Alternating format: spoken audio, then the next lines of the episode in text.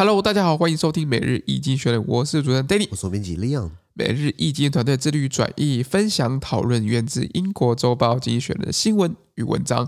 广大的听众朋友，等 Facebook、IG、Media 看到每天新闻转译哟。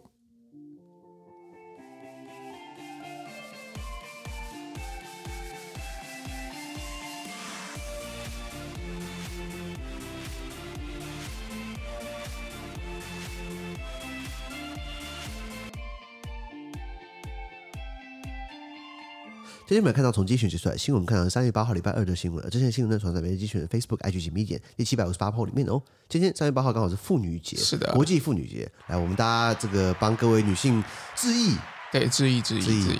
为什么致意要欢呼啊？就是我们对他们在各行各业杰出的表现就致意。说，哎，我们现在监察院长也是女性，对对对，总统也是女性，对，什么时候我们会有女性阁魁呢？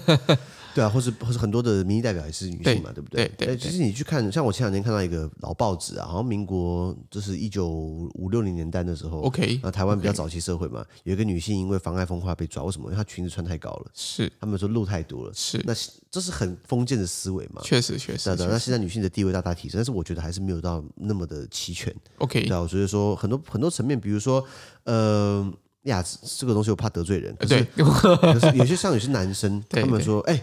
我这样讲，我我我举个例子哦，不代表我会这样讲啊。举例，举例，他们说，呃，我要去泡马子。对，我觉得“泡马子”三个字是非常难听的词。我我就说，你说你要追女生可以，你说你要去谈恋爱可以，你说你要交女朋友可以，“泡马子”三个字我不喜欢听到。OK，对啊，当然有些人说，哎，干嘛那么认真？我说，你如果平常这么轻浮看待女性的话，其实。很多小动作你会弄为什么会累积会累积成习惯嘛？同时，我最讨厌泡马这三个字。那那那那那男那女生怎么叫我们泡性子哦？还是还是泡还是泡牛子？对，还是应付猪哥？那所以所以我觉得很多时候在，比如说呃最经典的近期不是这个民众党那个谁嘛？那个学姐嘛，嗯，但她不就是有有提到这个，好像啊，她跟另外一个候选人不是刚好不小心，我觉得是在这个小小的消遣一下我们的监察院长陈菊嘛，对女性消遣女性就很奇怪，我不我不了解，像之前是吴敦义嘛，吴敦义之前去骂那个陈菊，说什么人家什么菲菲的母猪嘛，后来他道歉嘛，对不对？我觉得国民党道歉东西给了，嗯，可是就是。在这种时候会去会去嘲笑他的这个身材啊，或是因为他他是什么单身嘛，或然后像像。就我看过一些男的论调，说什么为什么他单身一一脸寡妇脸？什么叫寡妇脸？这个这个就是一个很过分的人身攻击，这个非常糟糕啊！对对，啊，这种东西在台湾的政坛，像最近还发生的，不是吗？那民众党的这个这个候选人学姐，虽然她也上过我们的专访，那时候呃呃，当然时过境迁，那个时候是想要认识这个候选人嘛，认识他的发言人工作嘛。但是他有这样的言论，我也蛮意外的啦，嗯、对的。那那那大家都妇女嘛，这个妇女妇女相报何时了？或是这个男生干嘛，女生干嘛去为难女生？可是只是不管怎么样。女性很容易在任何时候呢会被歧受到歧视，受到不公平对待。是的，但那我觉得我们今天妇女节，我们希望性平可以真的好被落实，包含的比如说男性可以承担更多。像我们家，哦，我妈跟白雪公主一样，诶，我们家三个男性，我爸跟我跟还有我爸跟我还有我弟，我们三个男生。但我爸是完美主义者，然后超超洁癖的，我应该稍微遗传到一些了。我我我更常加一个格式控。那像像我们家怎么打扫倒垃圾？怎么怎么摆桌子，盘子怎么摆，什么都怎么弄，对不对啊？都是我爸有一套系统，我有一套系统，然后我妈就比较稍微青菜一点啊，所以基本上妈妈就是不用做家事，因为我们男生会做，因为妈妈做一遍会觉得说没没做干净，我我还要补做一次，你知道吗？所以妈妈被照照顾得很好了，这算是我们家的一个特点。再来，我妈基本上也是女强人。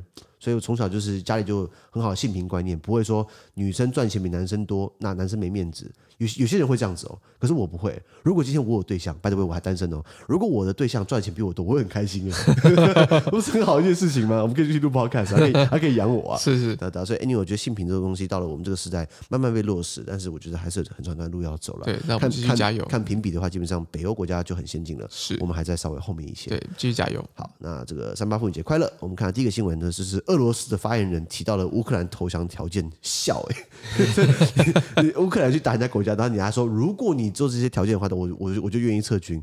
那乌克兰说，你不撤看看，我我看谁惨啊？反正你昨天讲嘛。这个大炮一响，黄金万两。我看你多少黄金可以喷。对，不是说你今天打仗你就可以赚钱哦，是你要先投钱下去，花很多钱、哦。很多钱。那个这个俄罗斯为什么苏联垮台？阿富汗战争打了十年，打了个怎么怎么屁都没打出来，花了多少钱呢？花了那个时候一九七九年、一九八零年代那个时候，四十年前打了八千多亿卢布哦！我靠，那个钱换到现在看起来，其实也是一笔天文数字。你说，你说能能够能能够不不拖垮吗？一一定有很大的关系的。对啊，那乌克兰就是乌克兰，就是说你这条条件我不能接受嘛。那当然，俄罗斯也是一方面话送嘛，把人假迷边话修。原文是这样子啊：A spokesperson for Russia's government said the attacks will stop if Ukraine cease military action, enshrine neutrality in its in its constitution, acknowledge Crimea as Russian territory, and recognize Donetsk and Luhansk as independent territories，对不起，太好笑了，我等下大家翻译，Okay. 可笑可笑。再来，Analysts noted that Russia's latest demands do not include denazification of Ukraine, understood to mean the installation of a new regime. OK，翻译翻译啊。 哎，俄罗斯的政府发言人呢，他表示哦，如果乌克兰停止军事行动，被你打，或是乌克兰在他的宪法中体现中立，就不不加入北约或欧盟。欧盟，嗯，但是加入北约、欧盟是他们的宪法根本大法，你叫人家不加入，很好笑吗？再来承认克里米亚是俄国的领土，笑你你在我家，你还说我要承认你在我家吗？再来，并承认顿内兹克还有卢甘斯克这两个地方呢是独立领土。就是乌东分裂出去的，对俄罗斯支持的。然后，如果你满足这些条件，对不对？俄罗斯就会停止攻击。你真的画的很瘦，真的讲的很开心。你在你在讲，你看你可不可以讲个两方一听出来？就是一直在讲。那那那那你这你这个东西没有一个是乌克兰，我觉得。可以接受的，可以接受的，完全不可以。你要不要加个好了？你要不要战争赔款？然后总统要上吊，然后然后那个百姓要自动沦为农奴，然后你国家对不对？要成为俄罗斯的附庸国？你我我帮你写好了，这很很烂的条件嘛。是的，是的。可是我觉得啦，乌克兰可能会试看看可不可以谈，呃，谈看看嘛。不然但打打下去基基本上很伤，你知道吗？对对对。因为你说俄罗斯死士兵，可是乌克兰死的是平民加士兵，因为乌克兰没有派军队进入到俄罗斯。对，是乌罗，他他自己本国被打，所以我觉得这样弄起来，其实我觉得乌克兰可能还是需要妥协。怎么妥协？那就要看他总统的智慧了。是的，是的。那另外呢，分析人士指出哦，俄国提的最新要求里面呢，不包含乌克兰的去纳粹化。什么意思呢？就是说那时候为什么要出兵乌克兰？就说我乌克兰的政府跟纳粹一样，在迫害乌克兰境内讲俄语的人，是，所以我们要保护我们的这个俄俄语的后代，所以我们要出兵。那跟纳粹一样啊，为这个日耳曼民族争取生存空间，我们要这个为日耳曼人、日耳曼人这个保护日耳曼日耳曼民族在其他国家的利益而出兵。苏台德地区、捷克、波兰啊，不是一样这样搞吗？是的。那你然后你你这样搞，你还说人家纳粹？好了，所以他这这这条件里面呢，不包含去纳粹化，什么意思呢？如果包含去纳粹化，就表示呢要建立一个新的政权，他才会收手。对，建立一个新政权呢，就表示泽连斯基被轰下台。没错。现在看起来好像不那么坚持这一点了，因为他看起来二十世纪的民调不是九十几吗？高的吓死人，高吓死人，全民都支持他嘛，对不对？他现在变民族英雄了，你知道吗？本来从个喜剧演员当个总统，然后民调很低，现在民调又飙升，他应该全世界民调除了北韩之外，他应该全世界民调这这个第一高的吧？嗯、应该是要第一高。北韩的北韩领导人金小胖，他的民调也是当然全 当然也很高嘛，对，满意度百分之百了。是的，是的。那泽伦斯基民主国家，他民民满意度百分之九十几，就算蔡英文也不可能九十几啊，非非常惊人。对啊，对啊，所以所以有这样的一个一一个新闻，那所以。我觉得还是需要，因为他们已经谈了两轮了，不是没有成嘛？对，两轮都是在白俄罗斯，就是乌克兰，就是就是俄罗斯的马吉的这个卢卡申科的白俄罗斯境内谈了两轮嘛，对不对？对，对，然后谈两轮，然后乌克兰也是穿便服去，为什么？林北打仗哎，现在给你话休呃讲讲一下，啊不承认我回去去打仗，你知道吗？对对对对，对啊，所以所以人家是这样的一个一一个状态，水深火热嘛。那呃前面两轮是没有一个重大进展了，我看第三轮其实应应该会有困难了，但是我听说第四轮好像要在其他国家召开了。哦，好像土耳其伸出橄榄枝，他愿意来调停一下。那土耳其基本上虽然是北约国家，可土耳其也是两边想讨好，因为土耳其也是买了一些俄国的武器设备。对对对，没错。所以他他等于是，当然你的国家上面在打仗，邻国打仗，你当然你也觉得怕怕的嘛，就麻烦的。那其实其实土耳其基本上也有动作，土耳其基本上封锁了黑海。黑海就是就是从地中海往上，黑海可以到了这个这个这个克里米亚那边，等于是它等于是把。俄罗斯舰队给他封锁了，不让他通过那个达达尼尔海峡。对，他等于俄罗土耳其等于是很被动的方式，想要来缓解战争。他没有说他支持谁，是的，可是他还是有有有声援一下，因为他是北约成员国嘛。虽然有些时候我们讲的他是怎么样，这个呃蓝皮红骨，那个那个蓝是北约，是骨头是呃蓝是北约，然后红是俄罗斯，俄罗斯蓝皮红骨，他两边都都讨好。奇怪，你加入北约，你去买俄罗斯武器干嘛？这个是什么概念呢？这很奇怪概念啊！可是他也想要调停，那看起来下一轮调停呢，希望会有一个好的结果。是的，好，我们看到下一则新闻，下一个是越来越多人跟俄罗斯对着干了。呃，因为是这样子啊，Each of the big uh, big four accounting firms, Deloitte, EY, KPMG, and PricewaterhouseCoopers, announced they would stop doing business in Russia. Earlier, TikTok, a live streaming and video sharing app, imposed restrictions on its services in Russia. The Chinese company said it had no choice given Russia's fake news law, which punishes anyone spreading information, uh, spreading information that goes against the Kremlin's narrative. American streaming giant Netflix suspended its, its services entirely. OK，他说四大会计师 事务所，第一个 Deloitte 台湾翻译勤业中心，再来 EY 安永，再来 KPMG 安侯建业，还有这个 Price Waterhouse Coopers PwC 普华永道呢，这个四大呢，他们都将宣布停止在俄罗斯开展业务了。哎，那很多钱赚不到了。OK，不过俄罗斯也一样嘛，百分之四十的经济是靠石油，百分之六十就是这种中小企业赚不到什么钱，他们应该觉得说，哎呀，一样嘛，怕得罪。西方客户吧，西方客户嘛，这这这这是就是先离开嘛，当然当然，以后再回来嘛，因为总是要需要人做账嘛。是。那比较早的时候呢，这个直播跟影片的分享应用程式叫做抖音啊，TikTok 呢，他们在俄罗斯的服务呢，还开始实施了限制。什么限制呢？他抖音他表示哦，俄罗斯开始有这个假新闻法。什么叫假新闻法呢？就是只要是官方觉得不对，对不对？都是假新闻了。OK，那这这个就没有新闻自由了。是的。那因为这样的一个法律呢。这个抖音呢，它别无选择，它被迫呢实施一些限制。然后因为这个限制呢，如果他不做的话，对不对？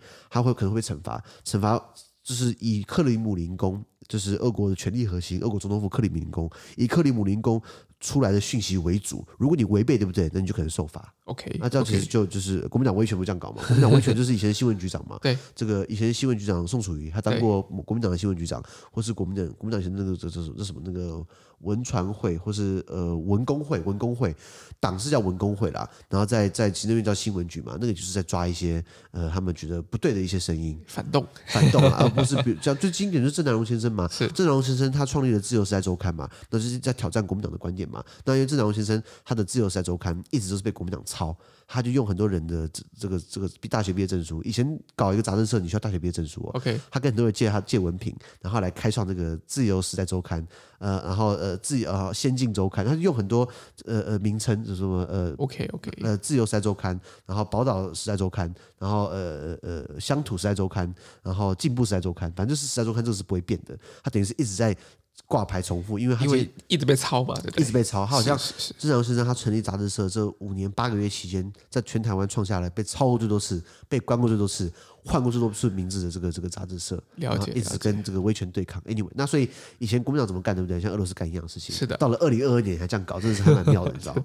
那除了这个之外呢，美国的这个串流媒体巨头啊这个 Netflix 网飞，很多人都有账号，对不对？Netflix 呢，它也要暂停他们在俄国的服务啦。哦，那会很无聊，因为 Netflix 其实还蛮好看的。是的，是的。因为我后来逛了一大圈，Disney Plus 啊，HBO Max 啊，呃，Amazon Prime 对不对？或者 Apple 的这个 TV，我看了一圈，对不对？因为他们都有试用嘛。我我跟我跟别人借账号，我看了我还是喜欢 Netflix 啊。OK。我，没有帮 Netflix 也配合，Netflix 他他应该不会理我，我只要觉得说 Netflix 对我来说 CP 值稍微比较高一点。确实很多原创的内容其实都蛮精彩的。没错没错啊，这个 Netflix 的话怎么讲？这个呃呃，我觉得啦，如果你把你的 VPN，你把你的地理位置设在欧洲，它节目更多。缺点就是可能会没有中文字幕。OK OK，呃，哎在台湾 Netflix 我不知道，我我觉得我们的那个 NCC 还是那个管新闻媒体，我觉得管太多了，很多新三色的啊啊都啊啊啊都不可以放了。哦，是啊，啊新三色啊就是有性才好玩呢，才好看。就是应该说有有些内容跟议题确实要确确实会触及到一些性的一些一些议题。对对对啊，我们都成年了嘛啊，他可能怕小孩看到，对他可能怕小孩看。但小孩如果用 iPhone，其实都什么都可以看到，你知道吗？你根本防不胜防啊。是是是。Anyway，那所以很多大企业就开始要要采取行动。我我我们昨天讲的是些。实体企业嘛，可口可乐啊，星巴克啊，Nike，Adidas 嘛，Apple 嘛，对不对？Apple Visa，Apple Louisa，Louisa 不可能了，Visa 啦，哦，Visa，我觉得 Louisa，Louisa 因为俄罗斯该点了，Visa 对啊，那那 Apple Apple 它除了说 iPhone 不卖之外，它的 Apple 这个支付嘛，还 Apple 很多什么 iCloud 不是也要断掉的？是的，哦，那其实就很严重了。是的，那先讲这个四大会计事务所，台湾有设点吗？我记得很久很久以前我们聊过，为什么有人会想去四大会计事务所？因为你去那边的话，你都要可能被抄嘛，不然就是很很拼嘛，然后就是工作量很大嘛，狂加班嘛。那个时候 Danny 提出来的答案，我记得很有很有意思，就是说。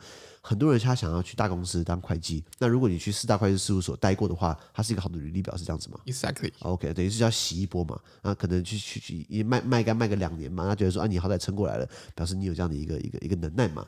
那其实这个四大现在叫四大了，其实以前最开始是八大，后来六大，后来五大，后来下面四大，它是慢慢的这样整编整编整编，有一个特点哦，四大里面对不对？除了 KPMG 啊，这个是来自荷兰啊，精神母国之外，其他来自英国，你知道吗？OK，表示这个会计法很多是从西方先先搞出来的这个，没错没错，这个这个形式嘛。那他们这这四大基本上是一个寡占的一个形式，全世界这个这个前百大企业有百分之九十基本上他他们是负责的。然后比较大的企业像苹果，对不对？他们做账，对不对？找四大一起做账，我靠，看有没有做出问题出来。我靠，分别各自做这样子。真硬。你可能请一个就很贵，对不对？没关系，我们苹果够大嘛，我请四个嘛，对不对？还是这样操作。了解，了解，了解。那然后呃呀，TikTok，呃不过 TikTok 也是蛮聪明的，它在中国又一套东西，到全世界又一套东西，现在对俄罗斯又一套东西，这是一个变形虫企业。是的，是的，是的。好，我们看到下一则新闻。下一个呃，拜登呢，他们要重返限制污染了。我们聊了好久好久乌克兰，好久好久的这个俄罗斯。可是现在终于可以有一些不同的口味了。呃，议题，嗯，因为我们在选新闻的时候是很尴尬，为什么？因为现在新闻多数是被乌俄战争给给给给占满了嘛。因为确实，大家这个全世界焦点哈都在乌克兰跟俄罗斯这个战争当中。So no story 就是这样子啊。可是我们还尽量挑一些比较呃其他的新闻，比如说美国拜登政府呢，他们要重返要限制污染了。原文是这样子啊：The Biden administration proposed tightening limits on population, sorry, on pollution from buses and commercial lorries. The draft rule would require cuts in nitrogen ox, uh, 呃 nit nitrogen oxide emissions starting in model year 2027 and would reduce such emissions by up to 60% by 2045. OK，他说美国拜登政府呢，他们提议啊，开始收紧对公共汽车、公车还有商用卡车的污染限制。OK，哎，这样听起来红海要赚钱了，因为红海不是在搞这个电动巴士嘛？对对对。那现在美国开始让公共汽车不要那么烧油嘛，对不对？对。或商用汽车 lorries 嘛，那他们开始限制呢，他们也要开始啊，这些污染他们要做限制，因为其实这种大型车辆很多是烧柴油。没错，柴油大家如果去加油的话，你看加油站有什么九五、九八、九二嘛，对不对？超级柴油，它超级柴油，超级柴油的话超级便宜，会比较便宜。那柴油会便宜是因为呃，柴油大大家看到柴油价格，你不要觉得说哦稳赚。柴油的话，你需要加尿素，对，尿是尿尿尿尿的那个尿素，尿素基本上也是一个钱。然后再来就是说，柴油引擎会有一些有一些先天上的一些没办法克服的点，比如说它声音比较大，对，它在它抖动会比较大。那柴油它可以给你瞬间爆发力，所以为什么柴油是用于大车？大车，大车往好几吨的大卡车，他们载了很多很多土立方什么的，他们移动起来的话，你需要一个爆发力才把车动起来嘛。对，那那所以它只是用柴油。公车也是啊，一台公车这么大一台，载那么多人，它没有瞬间一个力量起来的话，车起不来嘛。对，所以我很怀疑电动巴士能行吗？哦，我个人很怀疑了。不过 anyway，那所以柴油车基本上还是确实大家公认比较污染了。是是是。然后我也觉得说，其实。台湾的车子多数加九五就很够用了。OK，当然保时捷加九八，因为保它是保时捷嘛。你说后来后来就问了一个一个那个技师，我说你。开保时捷，你加九九八差在哪里啊？有啊，差心理马力啊！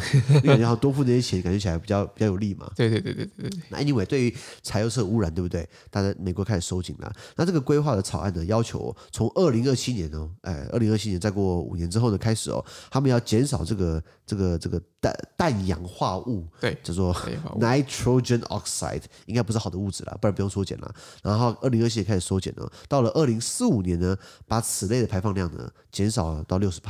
也是把它慢慢缩小嘛。Okay, okay. 那你那你第一件事情嘛，就是你发展，呃，因为它针对的是这个大巴士，或者或者针对的是这种大卡车。对。那就是像特斯拉不是要搞那种电动电动卡车，电动卡车嘛？中国中国不是在搞嘛？然后或是你要搞这个这个这电电动巴士嘛？红海在搞嘛？对不对？那我觉得搞起来是是是或许是有机会的，啊，但是我我不知道，我觉得没那么乐观了，因为、okay. 因为因为电池的技术其实还是没办法那么克服，就是说。大量撞击不是会爆炸吗？OK OK，然后电池要汰换，其实也很贵啊。像台湾不是在买电动车嘛，然后电池整组要换，对不对？要花四十五万。他可以买一台 Tesla，花了一百。那 Tesla 的 Model Three 卖的多好，卖的很好啊，长得好看又新颖，又是 Tesla，，一百六十万买了，买了对不对？电池好像出问题，对不对？过了保固的话，好像那个那一套换花四十万，四十五万。那你可以买新车，你知道吗？啊，你愿不愿意去花这钱？而且电池的时候，你今天去合欢山，你今天去上阳明山，去比较冷的地方，电池效能往下降。对，然后不然就是台北台北的这个电动车充电桩其实不够的。是的。新闻有报嘛？我在那边停好车充电，就有人家把拔掉，拔掉，然后然后帮自己充电嘛。这没办法克服，因为电动车的那个有限了，有限嘛。少。再来，虽然台湾的社区公寓大厦管理条例呢有有有更改。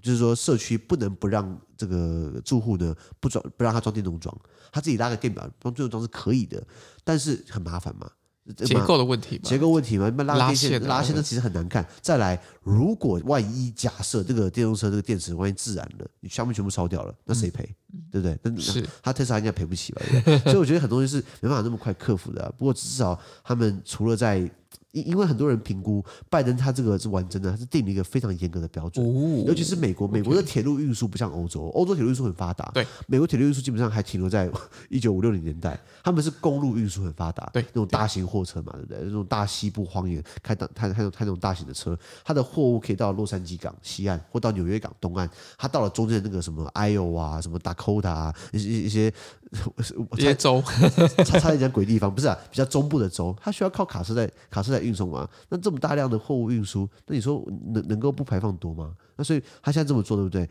呃，用课税的方式，那他们预估呢，第一年就可以挣到了一千九百亿美元的收益。然后这个钱呢，然后然后就给他发展什么？发展绿的绿的东西。那其实你看这么大金额被赚出来，你觉得多少人？呃呃，货物会受到这个 delay，或是说货物运输会出问题，对，或是直接反映在价格上面，是的，是不是就推升了一波物物价上涨？是，大概是这样的新闻。OK，好，那我们看到下一则新闻，下面看到是《经济学人》啊，他自己做的这个天花，对不起，玻璃天花板指数，这个叫 Glass Ceiling Index，这个很有趣哦。经济学人自己做，原文是这样子啊。Four Nordic countries, Sweden, Iceland, Finland, and Norway, once again top our glass ceiling index as the best places for working women. The index measures the role and influence of women in the work in the workforce across the OECD club uh, of mostly rich countries. Japan and South Korea, where women must often still choose between a family or a career, uh, fill the bottom two places. America sits in 20th out of 29 countries. A country's performance on the index is measured along 10 metrics, including uh, the gender pay gap, uh, parental leave, the cost of childcare, educational attainment, and representation in senior management and political jobs. We give more weight to the indicators which affect all women, such as labor force participation, uh, and less to those which affect only some, such as maternity leave, maternity pay.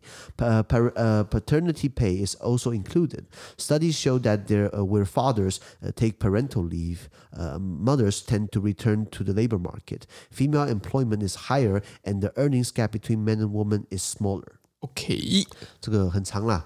呃玻璃天花板指数，呃，先跟大家讲背景，就是说什么是玻璃天花板指数？就经济学它针对了这个经济合作发展组织 OECD 的这成员国家呢，简称富国俱乐部，他们这个调查了，就是呃，有有有一个有一个透明的天花板，有一个透明的玻璃，什么意思呢？就是说，在一个公司、一个企业或是一个政府机关或在一个团体呢，对于少数的女性或少数的族群。少数的这个，比如说移民的后代好了，或或是移民的这个不同肤色的人呢，他们在他们在晋升到高级职务或者在决策圈的这这些比较核心的这些角色呢，他们有一个潜在的障碍或者一个潜在的限制，是就跟玻璃一样，你虽然明文看不到，明文没有规定不让女生当，明文没有规定不让黑人当，但是呢，好像呢又没办法让又不让他当，是的，它等于是一个很确确实实存在的一个障碍，一个一个一个一个天花板，它刚好是玻璃，玻璃不透明的吗？看不到，看看不到，看不见的一只手。在掌握着，那你觉得好像又有，好像没有之间，那所以有的话，对不对？如果你指数，你你排名越高，表示那个那那个情况越明显，这不是一个好的现象。对，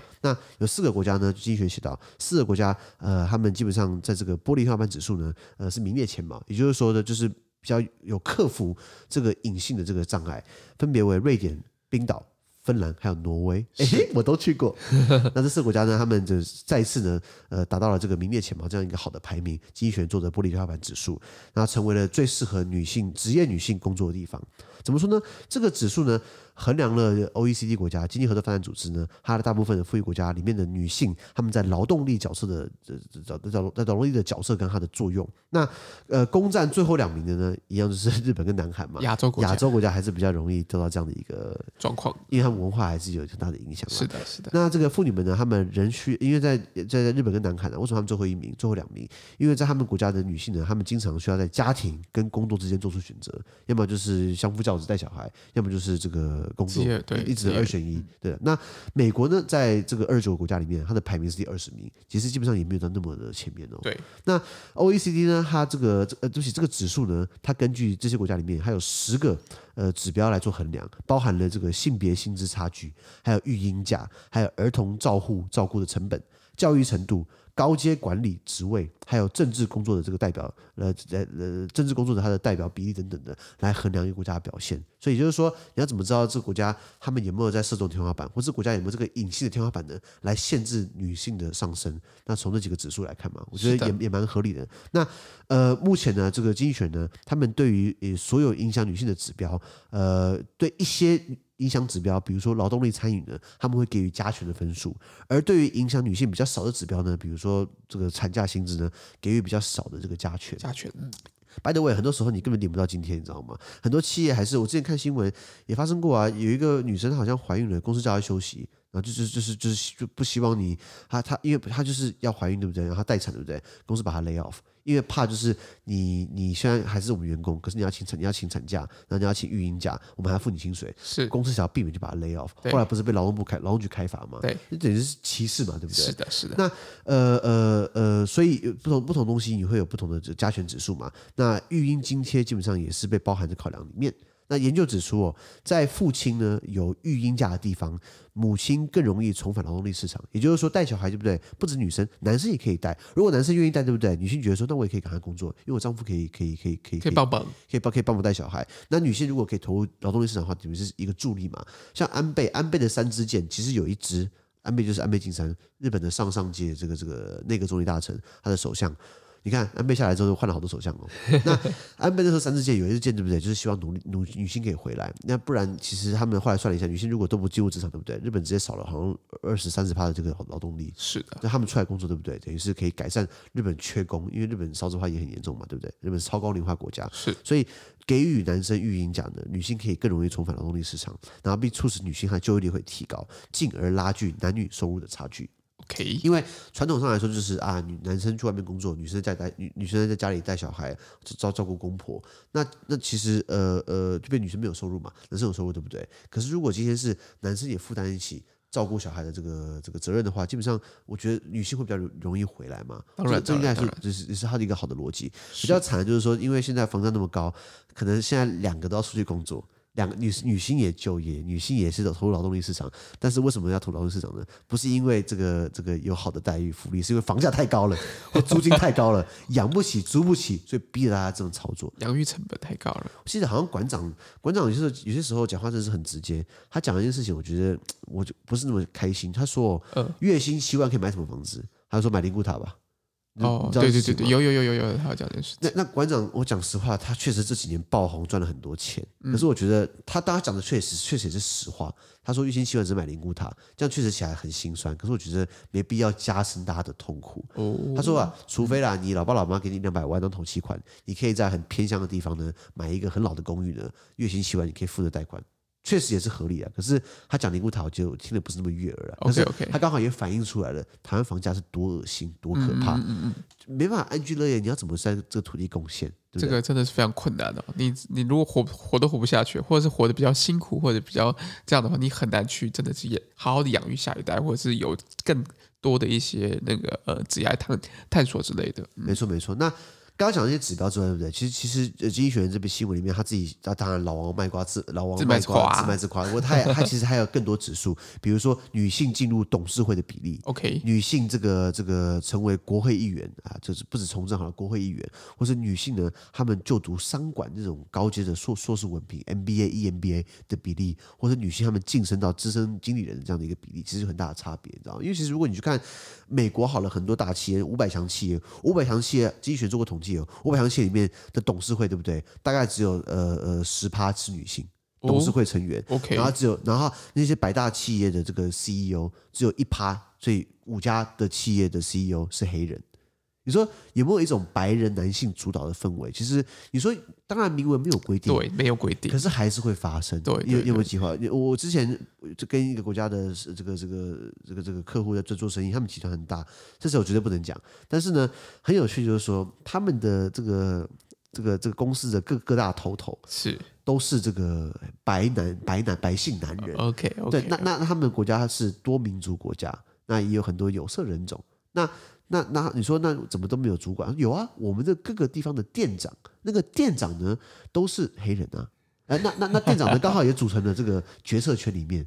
但是店长后面呢有这种财务长啊、营运长啊，或是这个执行长啊，或者什么产品什么什么什么产品长一大堆，那些大长官都是白人男性。OK，, okay. 然后那些地方上的小店长呢就是黑人。他们这种方式来说，我们的黑人比例也很高。因为不管是黑人店长，还是执行长，还是这个财财营运长，他们都是长啊，他们都是这个决策权啊。那决策权也有分中等者决策权，还有分大。这个高高高档这个高阶的这个决策权嘛，对对对，这个方式可以规避。所以怎么样可以让企业更注注意到这个少数群体或是女性？我觉得这东西是很难推升的。这其实确实很难推升的。不过我昨天讲的新闻，都讲到这个，记不记得瑞典总理 Magdalena Andersson，还有这个芬兰总理 Sanna Marin，还有这个爱沙尼亚总理忘记他名字了，呃，Kaja Kallas。三个都刚好都是女性，对不对？对对对啊！然后我记得北欧的总理，对不起，呃，那个那个那个挪威的总理也是也是女性，也是女性，右派，好像是右派。然后这个芬兰，对不起，呃，不是芬兰了，丹麦，丹麦总理好像也是女性。哦，北欧北欧的都北北欧好像刚好都女性。OK OK。冰岛好像也是，对不对？所以这几个国家，呃，因为我看过那个经济学人在研究这个 gender equality 性别平等，其实冰岛从小朋友开始就就让女生玩在一起。一起牵手，然后一起去，女生也去做男生做的运动，比较比较稍微粗壮型的，然后男生也去做女生的这个这个裁缝啊，或做一些家政的课程，等于是都混在一起，然后上厕所就一起上厕所。从小就是一个观念，就是我们基本上只是我有鸡鸡，你没有鸡鸡，可是我们这样都都是一样的，一样的人这样子。所以那个是从小开始建立起来教育，不是说今天哦，男生你就给他玩，你就给他玩那个什么士兵玩具，你就要给他玩玩汽车啊、玩飞机啊，然后女生你给芭比娃娃，其实不一定嘛。对对，这是很小，或者你看幼稚园，我就喜欢去看台湾幼稚园，不是恋童癖哦，就是我看幼稚园小孩怎么玩，小孩玩都是半兽人打来打去嘛。可是我去看哦，男生玩的东西对不对？就是一种汽车嘛，你讲汽车，然后女生给他娃娃。这个很很小就给他建立起来，就是男生就只能玩汽车，或是比较比较玩那种那种阿兵哥的游戏，然后女生就玩娃娃。所以台湾的很多有看到幼稚园都会比较这样吵，当然也会玩球。那球的话，就是男生可能就是玩躲避球打来打去的，然后女生可能就玩那个什么那个扮家家酒。OK OK OK。为什么不能让男生玩扮家家酒，然后女生玩那个那个躲避球？嗯。或是今天你在分班对不对？男生好像都穿蓝色，就发现，然后女生穿粉红色的，你有没有注意到？诶，我我觉得这有时候是很多时候是家庭家庭他们在选择给小朋友穿什么的时候，其实就也没有没有潜移默化的给一个那个。对对对，可是我讲的是这是幼稚园他们上课的时候，哦、幼稚园当时他们要男生就给他发蓝色的衣服，okay, okay. 女生给他发红色的衣服，我有注意到。哦，对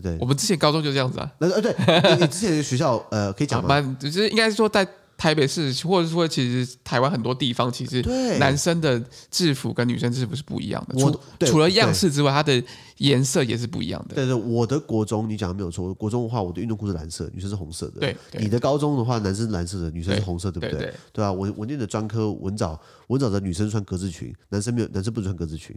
对不对？所以其实这种东西是很潜移默化的，告诉我们，告诉我们把我们的性别给分化了，你知道吗？嗯。可是冰岛从小开始就他们玩在一起，是大家穿一样吃一样的东西，我觉得是一个一个一个很有趣的一个怎么样达成性平？因为潜移默化会让你的政策很隐性的决定会，会懂我意思吗？会会这样子推升你的你的决策。没错，没错。那甚至让男生就是觉得我们主导就我们主导就好了，我们不一定要让女生进到决策圈。所以刚好很潜移默化的反映在美国百大企业，女性或者黑人比例是很明显的失调的。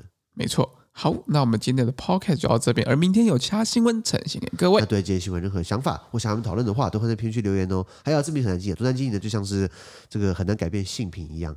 呃，突然想到一件事情，男生育婴假了，其实男生也可以申请育婴假，你知道吗？对，现在台湾也男生目前可以，目前可以。对对对对，那那可是呢，一个宝宝只能让一个人申请，你知道吗？对对对，对，也就是说，要么妈妈申请，要么爸爸申请。对，我觉得这没有屁用，你知道吗？这哪哪个天才想出来的政策？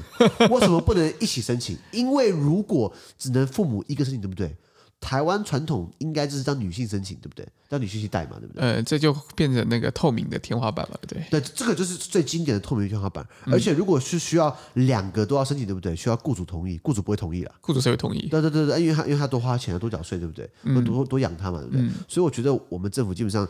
呃，蔡英文政府、民进党政府说要要帮助新生老公、老公或新生父母，对不对？我觉得这个要改。我觉得要要拉长这个育婴假，再来妈妈跟爸爸，对不对？要等同拉长，这是性平开始的第一步。如果今天你给妈妈六个月，爸爸给他六个月，而不是说只能呃呃择一，不能不能择一，这样直到最后还还是女性去带，不是吗？对，所以我觉得很多时候，当然，我觉得第一步还蛮重要的，就是我们慢慢的，我觉得很多政策都不是一触即成的嘛，一定是慢慢改改革，然后社会有一些反馈意见，然后再慢慢去去做一些竞合、竞调和这样子。对了，这个是劳基法里面的，这也是不是闹很大劳基法嘛？可是就是就是没有，既然这一块既然是既然不是主战场了，嗯，那所以这个年轻父母也很辛苦。那我们也希望大家致敬啊，致敬，致敬，致敬。然后妇女节也要向妇女致敬，是希望大家是这样子。好，资讯都会提供在每日一见的 Facebook 粉专，大家持续关注到 Podcast、Facebook、IG、YouTube 跟 Media。感谢你收听，我们明天见，拜拜。